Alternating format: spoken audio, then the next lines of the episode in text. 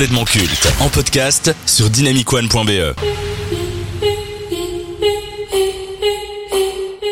impossible de passer à côté. Cette série coréenne est un véritable raz-de-marée dans le monde des séries. Actuellement, c'est le programme le plus regardé dans 90 pays et comme si ça ne suffisait pas, elle est en train de devenir le plus grand succès de l'histoire de Netflix. Oui, je parle bien évidemment de Squid Game, sorti tout droit de l'esprit de Wang Dong-hyok. Squid Game est une série de 9 épisodes qui se déroule en Corée du Sud. Cela raconte l'histoire de 456 personnes ayant toutes des difficultés financières dans la vie qui sont invitées à prendre part à une mystérieuse compétition de survie. Participant à une série de jeux traditionnels pour enfants mais avec des rebondissements mortels et ils risquent leur vie pour concourir pour un prix de 45,6 milliards de won. Cela euh, correspond environ à 32 millions d'euros. Alors quand on voit l'engouement autour de Squid Game, on ne peut s'empêcher de penser à la Casa des Papel qui a eu le même impact planétaire, d'autant plus qu'il y a pas mal de similitudes entre les deux créations, sauf que la série coréenne passe un cran au-dessus, mais pas forcément pour les bonnes raisons. Dans certaines écoles ou lieux culturels, on a pu constater un excès de violence car beaucoup reproduisent les épreuves qu'ils ont pu voir dans la série. Bien évidemment, cela n'est aucunement la faute de Netflix ou encore moins celle du créateur s'il y a des cons sur cette belle planète polluée qu'est la Terre. 2021 n'est pas encore mais nous tenons d'ores et déjà le phénomène culturel qui aura marqué le petit écran et les esprits. Alors, très chers compères, rentrons euh, directement dans le vif du sujet. Qu'avez-vous pensé de Squid Game? On va d'abord parler de l'objet euh, sériel en tant que tel et on parlera du phénomène par la suite. Lucas, qu'as-tu pensé de cette série coréenne? Eh bien, euh, pour ma part, j'ai plutôt apprécié. Je trouve le concept de la série vraiment très prenant. Euh, et euh, qui aussi qui prend son temps. Voilà, on, on- on comprend vite où va la série et quel va être le principe. Donc euh, ça c'est assez chouette et la série ne nous perd pas trop. Les personnages sont vraiment intéressants. Donc on, s'attache un peu à savoir qui qui va être le dernier au final, même si on se doute bien qui très rapidement qui va mourir et, et qui non. Le ton un peu impitoyable aussi, ça c'est quelque chose que, que j'aime bien et globalement la mise en scène fonctionne très très bien. Un petit bémol quand même pour la fin de la série, hein, on va pas se mentir. on va pas, on va pas spoiler pour ceux qui ne l'ont pas regardé. Voilà, mais- euh, je spoile pas, mais moi ça m'a pété les couilles quand même. Mais sinon, je recommande quand même la série. Benjamin. Oui, alors. J'aime pas ce genre de série. Non.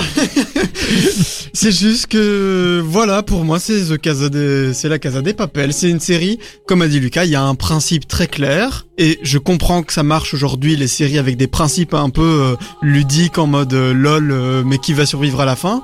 Moi, ça m'emmerde parce que je trouve que tu sais trop vite ce qui va se passer, tu sais trop vite les enjeux et aboutissants de ce- de bah de de, de c'est combien d'épisodes la première saison? 9. Ouais. 9 épisodes, c'est ça me prend trop de temps que pour savoir qu'est-ce qui va se passer. Et donc moi, ça m'emmerde. Après, euh, je comprends très bien que les gens puissent aimer, euh, mais voilà, moi, c'est vraiment pas mon style euh, de série. C'était le coup de sang de Benjamin sur complètement culte. Ouais. Mais justement, alors moi à titre personnel, je trouve que c'est une série euh, bien exécutée, qui a un concept certes pas novateur, on l'a déjà vu, et euh, j'ai envie de parler quand même d'œuvres qui ont initié ce, ce concept. Je vais parler de Battle Royale. Battle Royale pour le coup, c'est un film de deux heures, mais qui va à fond avec son concept, vraiment, et ça tient en deux heures. Moi, ce qui me dérange un peu avec Squid Game, alors je vais encore faire le ronchon de service, mais pourquoi en faire 9 épisodes? Je trouve qu'une mini-série aurait été beaucoup plus euh, beaucoup plus impactant, ça, aurait plus marqué les esprits. Après, ok, si c'est qu'une saison, j'accepte. Et là, j'en viens à ma deuxième question. Il semblerait qu'une saison 2 soit en développement. Est-ce que ça ne va pas entacher le phénomène qu'est Squid Game d'avoir une saison 2 Un peu comme Casa des Papel. Il y avait deux parties, c'était très bien, mais ils ont tiré sur la corde, partie 3, partie 4, partie 5. Est-ce qu'on va pas avoir le même, euh, le même processus avec Squid Game, Lucas? Si. Merci beaucoup. Allez, Je ciao. pense pareil. Moi, c'est ce que Ouais. j'ai pas aimé avec Casa des Papel. C'est pour ça que j'ai arrêté après saison 2. Quand t'as une série à concept, une fois que le concept est fini, tu ne peux pas continuer. C'est aussi simple que ça. Après, euh, bon, voilà, c'est, d'un autre côté, je trouve qu'il faut quand même lui reconnaître que le, le concept, pour le coup, de Casette des Papel fonctionne bien et que, alors oui, ils ont tiré un peu et je, je trouve que ça se sent dans la série que il y avait des producteurs derrière pour dire, ah, les gars, on va rallonger un petit peu, on va faire 9 épisodes parce que tu, l'avant-dernier dure 30 minutes, quoi. Enfin, on avait bien compris que derrière, t'as des producteurs qui sont là, allez, euh, on y va, là, les mecs. Mais sinon, globalement, ça fonctionne bien. C'est juste dommage que t'aies une industrie derrière qui fasse, eh, Et si on faisait pas des costumes d'Halloween et de la thune pendant les quatre prochaines années là?